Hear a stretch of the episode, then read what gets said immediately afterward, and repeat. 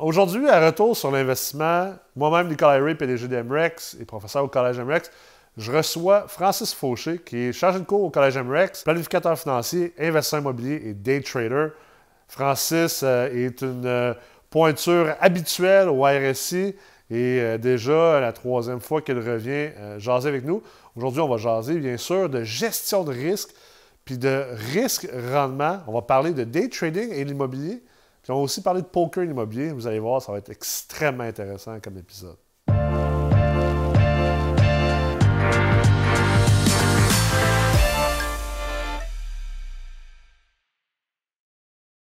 Salut Francis, comment ça va? Yes, Nick, ça va bien toi? Ça va, on passe en grand. Ben oui, mais oui, on passe en grand. De toute façon, toi, t'es rendu un habitué à RSI. Là. Ben oui, troisième fois, je pense. Troisième fois. Ben oui, toujours ah, un ben plaisir, toujours un plaisir. Félicitations pour ton beau programme. Ben merci. Le, truc, là, faut, faut, faut l'affaire, faut que tu trouves un moyen de m'arrêter à un moment donné, parce que sinon, je m'étends pendant des heures et des heures et des heures. Fait que, me le diras quand c'est comme, OK, ralenti, c'est bon, C'est bon, parfait. je vais te dire, la bourse est en train de crasher vite. Non, non, non, non. Ah, ben, j'ai un ordinateur juste là, je me connecte puis je m'en vais trader. Vas-y. c'est ça. Juste là.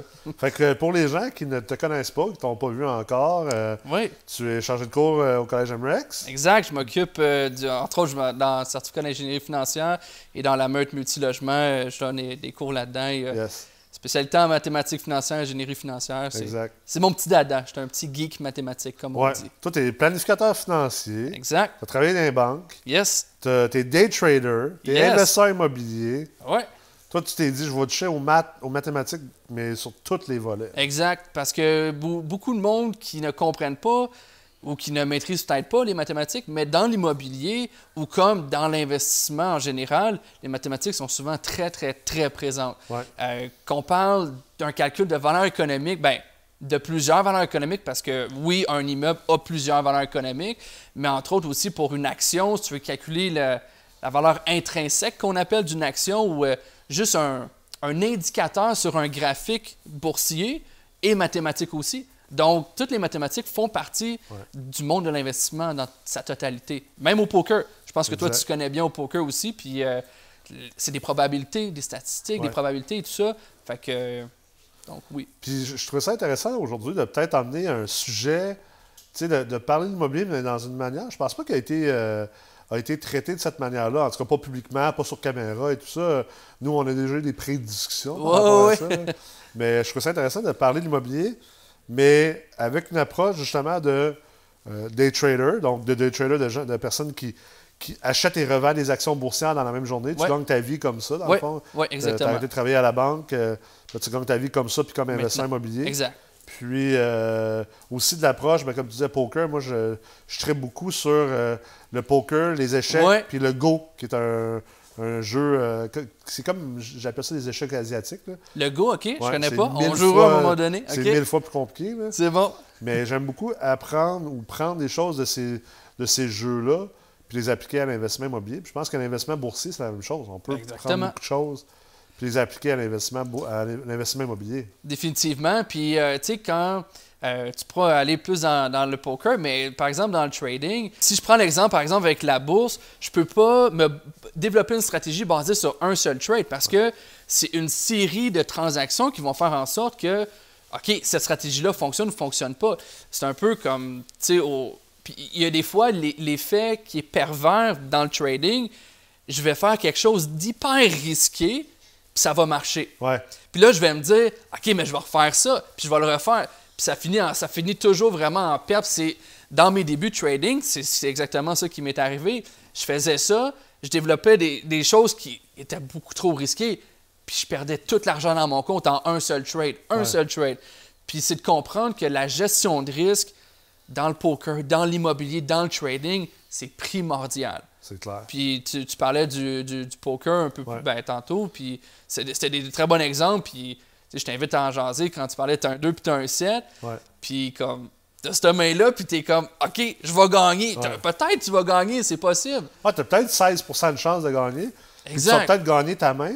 Mais là, la différence entre un grand joueur de poker puis un, joueur de poker qui ne sera jamais bon, c'est que le bon joueur de poker va savoir, OK, je suis tombé dans le 17 mais je ne peux pas bâtir ma carrière. Exactement. Et tous mes choix toujours sur le 17% À la longue, si je joue la main si je sais que 83% des temps, cette main-là va être perdante, mais je ne vais juste pas la jouer. Exact. Et oui, j'accepte qu'il y a 17% des fois que j'aurais peut-être pu gagner, mais c'est vraiment une question de gager les probabilités. Puis quand on parle de gestion de risque, je souhaite qu'on parle davantage de risque que de rendement.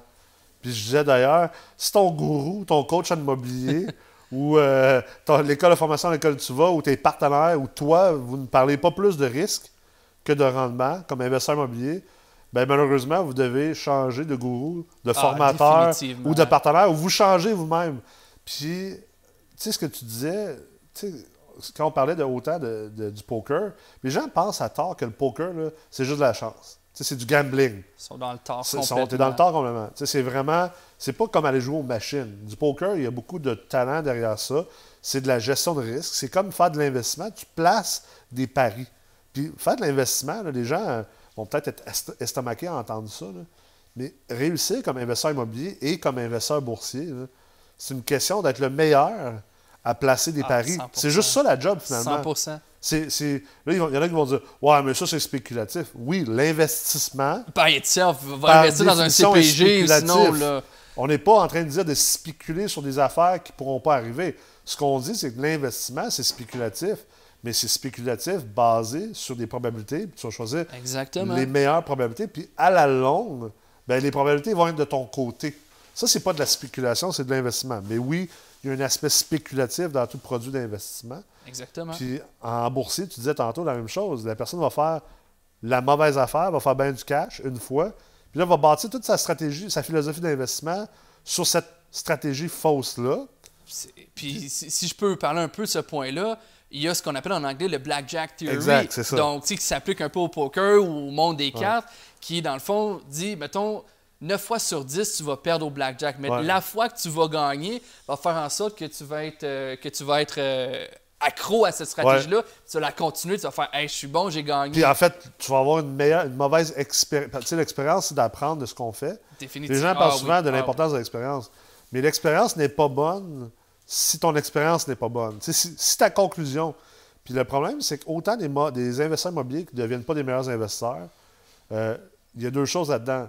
Si tu n'as pas le knowledge puis la capacité de réflexion, de dire OK, dans ce que j'ai fait, voici pourquoi j'ai gagné, voici pourquoi j'ai perdu.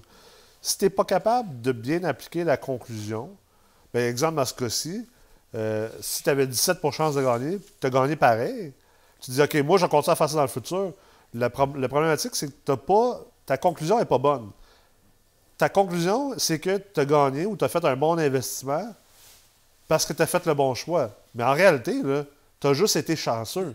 purement de la chance. C'est un biais cognitif, c'est ça. C'est ça.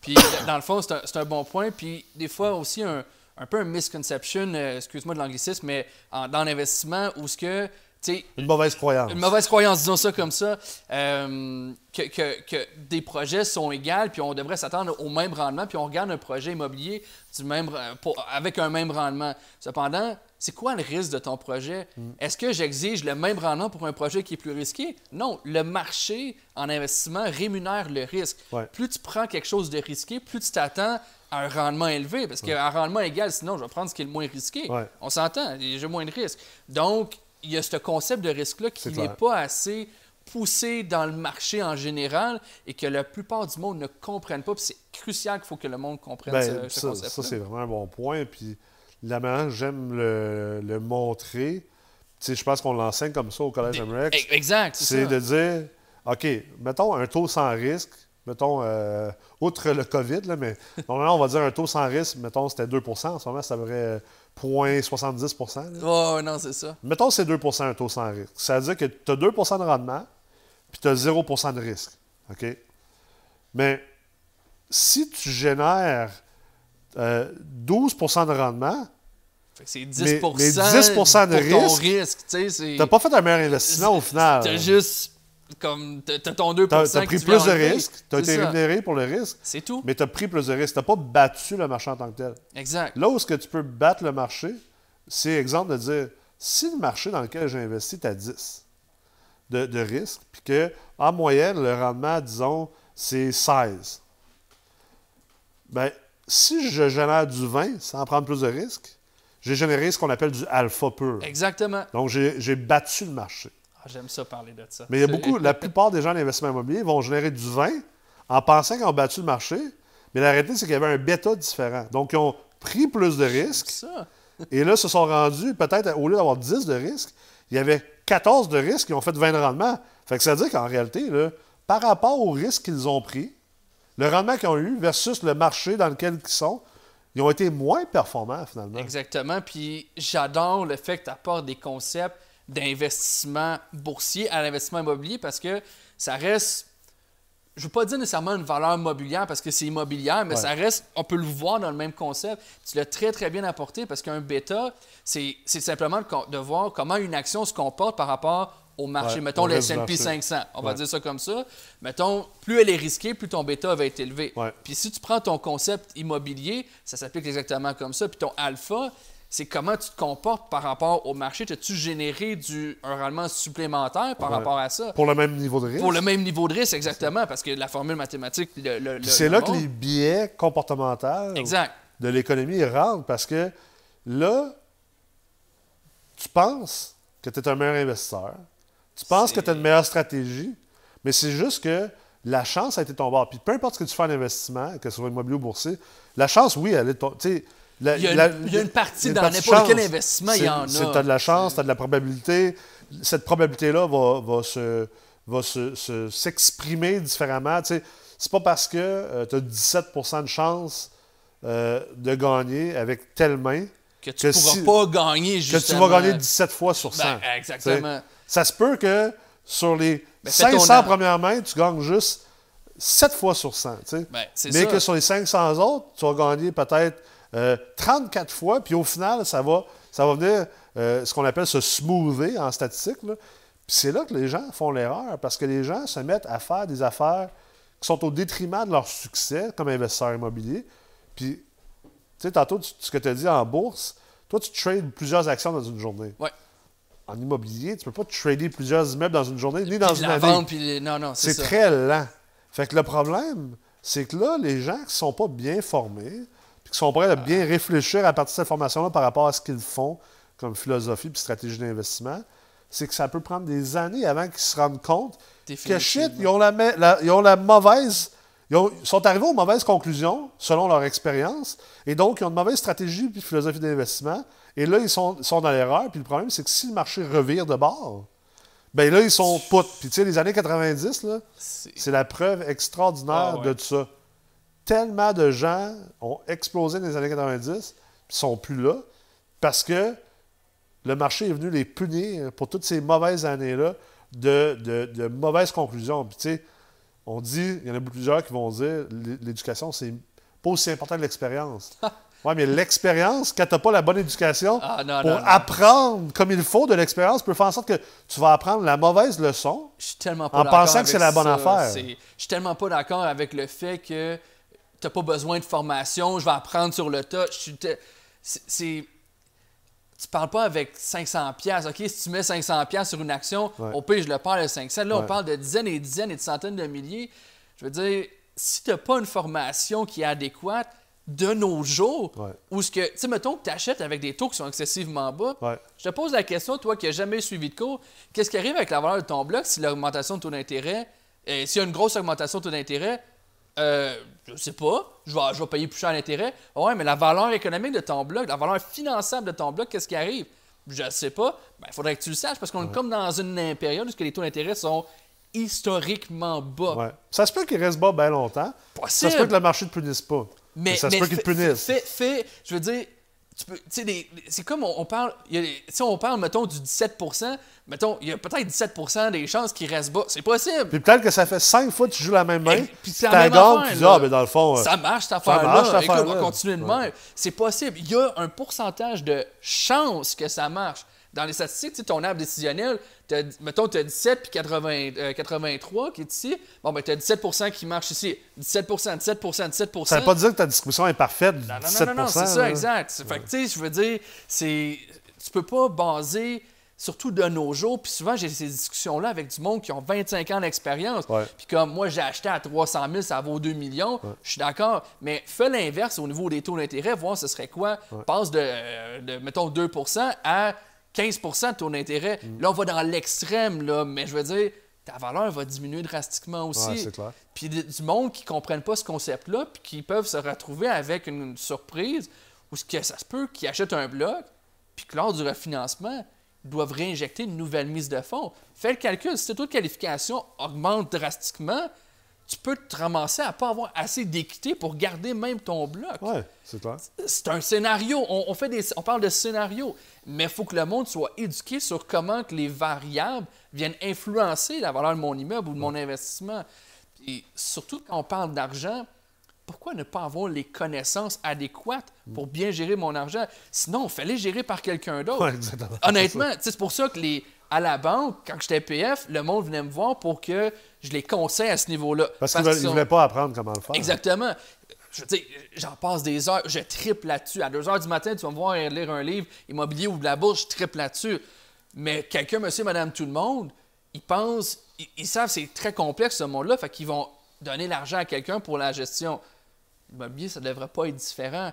Si tu veux pas te former, si tu veux pas apprendre de ça, fais-les pas toi-même. C'est- Il y a vrai. tellement d'impondérables et de choses qui peuvent faire en sorte qu'un projet peut échouer ou réussir. Puis je dirais, là, je- comme je te dis, des fois je me mets à parler, là, mais c'est aussi les, les, encore une fois, les mauvaises conceptions, misconceptions, de qu'on entend tout le temps, j'achète pas en bas d'un MRB de temps, un. TGA de temps, whatever. Puis, tu sais, on parle, par exemple, de risque. On regarde dans l'objet du risque, encore une fois. Je prends l'exemple de deux immeubles identiques, c'est juste les revenus qui sont différents. Parce que, par exemple, tu en as un qui a les mêmes dépenses, l'autre aussi la même qualité de logement et tout ça. Il y en a un qui a 8 logements sur 8 de remplis, puis l'autre en a 2 sur 8 Ouais. de remplis. C'est le même, même logement identique avec un potentiel d'optimisation identique. Il y en a un, ton TGA va être ridiculement bas, il y en a 2 sur 8. L'autre, c'est un 8 sur 8, puis tu veux l'optimiser, tu veux faire, par exemple, une résiliation de bail, par exemple. Mon projet, qui en a 2 sur 8, même si mon TGA est extrêmement bas, là, je veux le prendre parce que mon risque est beaucoup plus faible. J'ai 2 sur 8 à faire et non 8 sur Ouais, 8. ouais. Fait que le concept de risque est à prendre dans toutes les décisions d'un projet immobilier. Puis le pricing, normalement, dans un marché efficient, ce qui n'est pas l'immobilier, là, même la bourse, je veux dire, c'est, pas vraiment un marché Non, efficient. non, non, ça l'est pas. Ça l'est pas. Mais dans un marché efficient, ou, puis tu sais, par un marché efficient, ce qu'on veut dire pour les gens qui sont peut-être des néophytes en langage boursier, c'est que c'est un. Il y a une théorie de marché efficient, puis c'est que C'est la théorie. c'est la théorie que si tout le monde a toute la même information et le même niveau, ben techniquement, le prix d'une action ou le prix d'un immeuble, ben, en réalité, c'est ça qui vaut. Effectivement. Grosso modo, c'est ça. Mais la vérité, c'est qu'on ne vit pas dans un marché efficient. vraiment pas. Et, euh, euh, mais ça reste qu'on ne vit pas dans un marché qui est complètement inefficient non plus. Il y a une certaine, il y en a une certaine efficience de marché. Puis dans l'exemple que tu viens de dire, s'il y en a un qui se vend moins cher que l'autre, il y a des bonnes chances qu'il y ait une raison derrière ça. Ouais. Il y a une raison pourquoi le marché, le price, plus bas que l'autre. Puis généralement, ben, il y a toujours deux choses, puis on le prend du, mo- du modèle Gordon en- au niveau du TGA, c'est que c'est soit le risque ou soit la croissance. Fait que si, si l'immeuble est plus risqué. Ouais. ben, l'immeuble va être moins cher.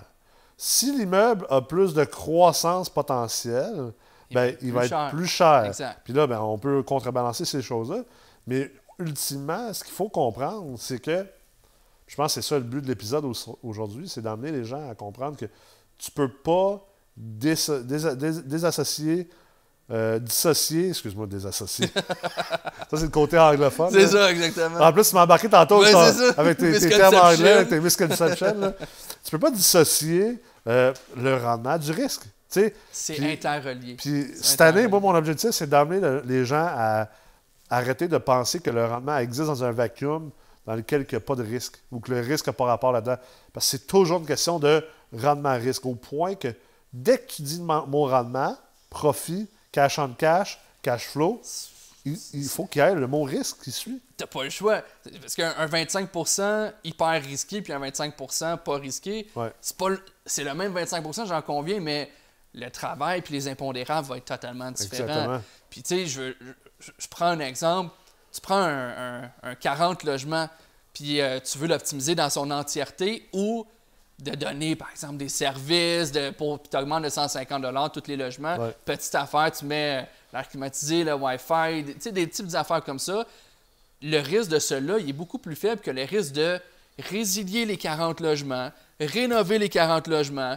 Tout- je veux dire, il est beaucoup plus faible, mais pour le, le premier, je m'attends à avoir un rendement qui est peut-être plus faible. Ouais, exact. Parce que j'ai moins de choses à faire ça. moins de risques. L'autre, écoute, je ne vais pas faire un- tout ça Je pour une de- petite affaire. Tu comprends? C'est pour ça que les grands optimisateurs, oui, ils claquent des gros coups de circuit, puis euh, tu sais, euh, euh, ils ont des immenses rendements. J'ai regardé nous autres récemment les rendements des immeubles que nous on fait.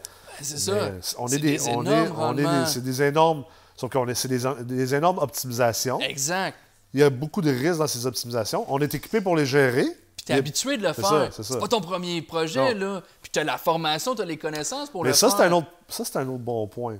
C'est que le risque n'est pas pareil pour tout le monde. Tu sais, Ah, très bon point. Moi, Très bon dans point. ces projets-là, versus Joe Blow, qui sort d'une fin de semaine de sa première formation immobilière. bien motivé, par exemple, Joe Blow. Bien motivé, bien Joe Blow, puis on n'a rien contre Joe Blow. Vraiment pas. Mais le même projet, le niveau de risque est plus élevé pour lui que pour moi. Parce qu'il n'est pas habitué. Parce qu'il n'est pas outillé pour Exact. gérer ça, il n'a pas l'expérience, tout ça. Ça, c'est quelque chose que les gens doivent comprendre. Parce que des fois, j'en vois sortir là, du début de leur formation, puis ils sont comme Ah, là, je vais faire des grosses optimisations. Attends un peu, là. OK? Avant d'aller courir le marathon aux Olympiques, cours donc le marathon à côté de chez vous. C'est ça, exact. Commence par celle-là, puis montre les étapes. L'allégorie du marathon est bon parce que l'immobilier, c'est un marathon, l'investissement immobilier, c'est Ah, un ouais, marathon. ouais, ouais. Mais aussi, il y a bien des moments où que les gens trouvent que, ah, il n'y a, pas beaucoup de risques dans la transaction. OK? Il n'y a pas beaucoup de risques parce que tu n'as juste pas vu le risque, peut-être. Souvent, ça peut être ça, Ça, aussi. c'est- ça aussi, c'est le quoi que je trouve qui est malheureusement très désolant puis très dangereux pour les jeunes investisseurs. Euh, Puis quand je dis jeunes, les, investisseurs débutants, là, ça peut être quelqu'un que- qui est dans la cinquantaine puis qui commence. Mais la reconnaissance, de commencer de reconnaître c'est quoi du risque, puis de comprendre c'est quoi ces risques-là. Parce que tu vois, tu sais, euh, je, je- je pense à un- une situation bien spécifique. euh, un étudiant voulait s'acheter une construction neuve d'un multilogement. Mhm. Un immeuble affiché sur Centris. Euh, L'immeuble n'est pas construit encore. OK? Fait que là, rentré une promesse d'achat là-dessus, il est tout excité, belle acquisition. Oui, normalement, acheter un bloc neuf, c'est moins risqué qu'un bloc usagé. Tu sais, normalement. Il est neuf, effectivement. C'est ça. Il y a moins de. Sauf que dans ce cas ici, l'immeuble n'est pas construit. Ah, Il n'y a pas de locataire dedans. Fait qu'il n'est Ouais. pas stabilisé. il va-tu cheaper? Puis là, en plus, dans la promesse d'achat, comment c'est fait, il y a un gros dépôt à mettre. Fait qu'au final, dans le fond, C'est hyper risqué. quand tu lis le PA, tu lis- tu- quand tu connais ça, tu fais comme OK, t'as un peu là. Ça, ça veut dire que le constructeur, il n'a pas la mise de fonds pour construire. Fait que là, il essaie de se financer sa construction par l'acheteur. Parce que sinon, il le ferait lui-même. là, Sinon, il le ferait lui-même. Fait que c'est l'acheteur qui prend le risque. Puis là, d'acheter un immeuble d'un constructeur qui n'a pas l'argent pour le construire par lui-même, euh, comme- comment est-ce que ça. Est-ce que ça. D'un, est-ce que son financement de construction est, est réglé? Ça se peut que non. De deux, qu'est-ce qui arrive si le prix déjà est fixé, mais qu'il y a des dépassements de coûts? Premièrement, il y a- l'assume? ben, il y a deux choses qui peuvent arriver. Si toi, l'acheteur, tu as mis tout ton argent à ce prix-là, tu n'as plus d'argent pour l'assumer, si le constructeur, il faut qu'il l'assume, ben, ça va gruger dans son profit. Qu'est-ce qu'il va faire? Il va se mettre à couper les coins ronds. C'est ça, il va cheaper. Il va chipper. Ah. Fait que c'est pas bon pour toi non plus. Puis l'autre chose, c'est, quoi sa capacité d'aller stabiliser l'immeuble avec des locataires dedans et tout ça? Mais une transaction que normalement avait de l'air simple, Ah, c'est. puis qui avait de l'air pas risqué, Non, non, au final, était Elle est hyper. plus elle est plus risquée qu'une grosse optimisation. C'est juste que l'investisseur moyen n'est pas capable de voir où sont les points de risque dans cette transaction-là.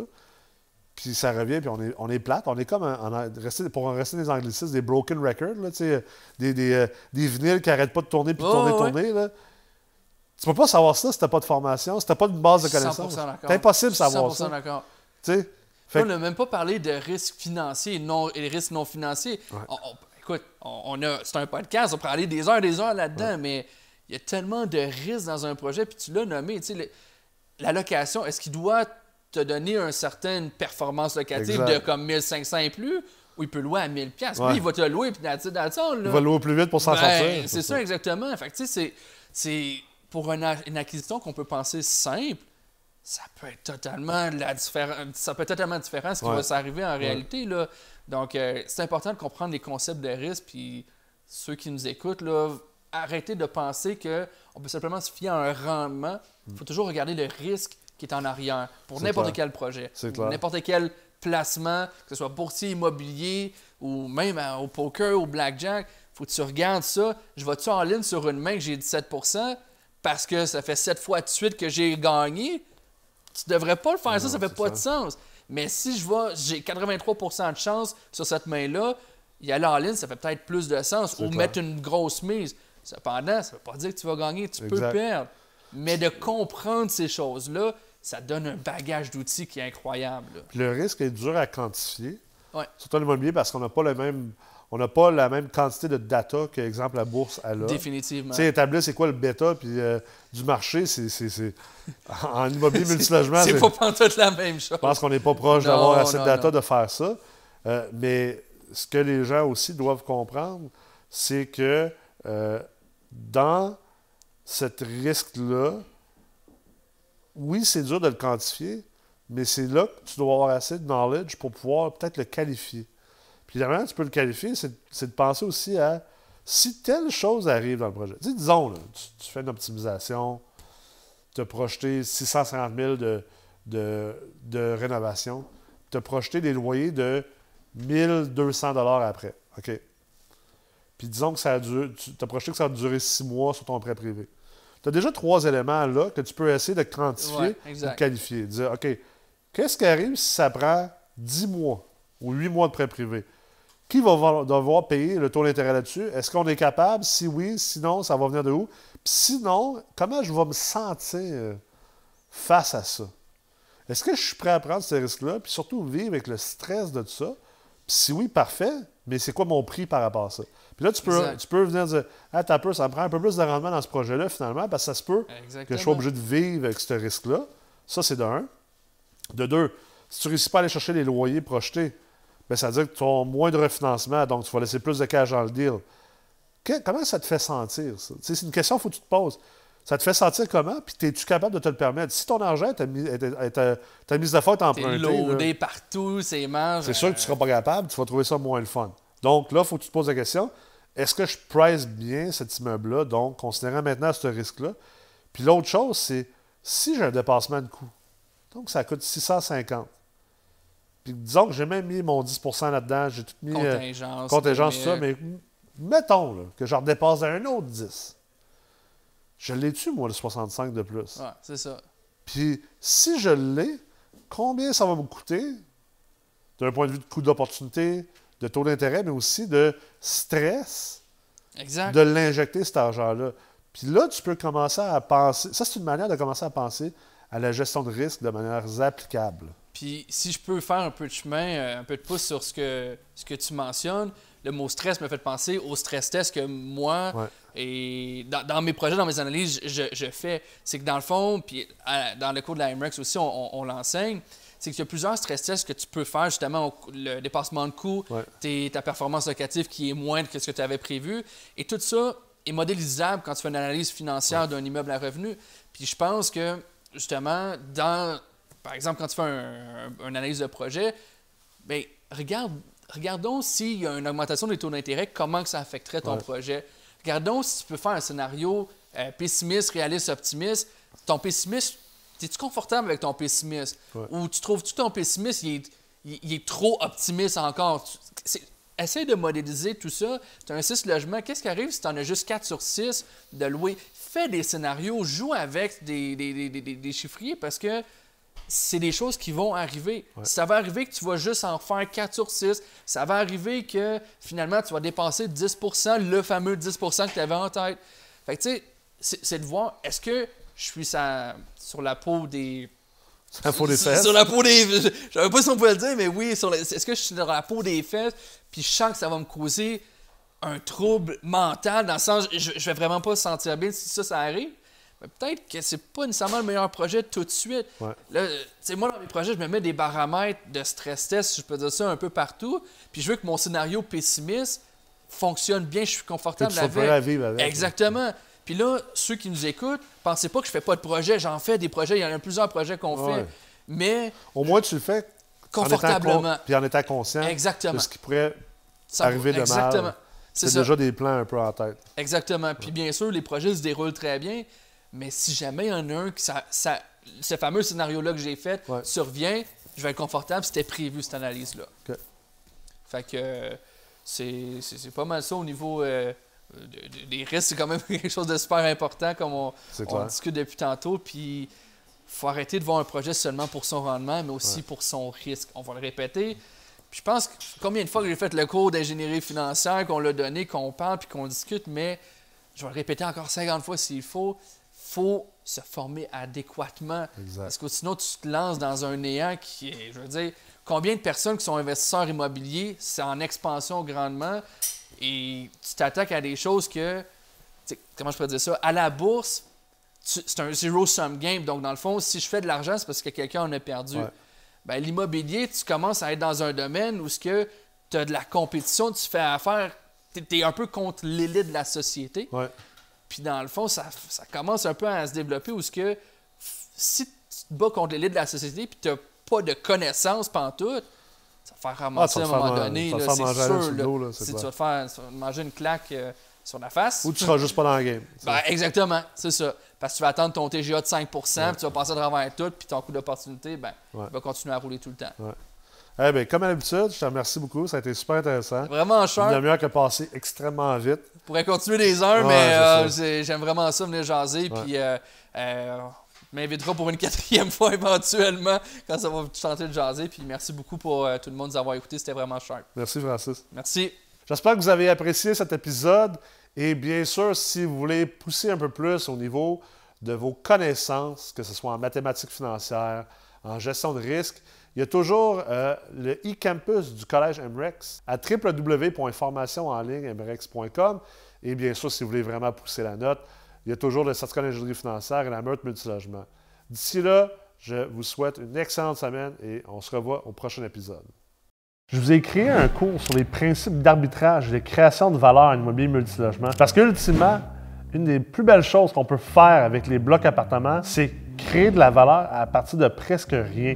Peu importe la mise de fonds que vous avez, peu importe la richesse de votre famille ou la pauvreté dans laquelle que vous avez été élevé. Plus que vous allez être capable d'apprendre et de maîtriser les principes d'arbitrage, trouver des endroits où il y a de la valeur cachée, plus que vous êtes capable de créer de l'équité, de la valeur nette et donc ensuite pouvoir profiter du cash flow de vos immeubles.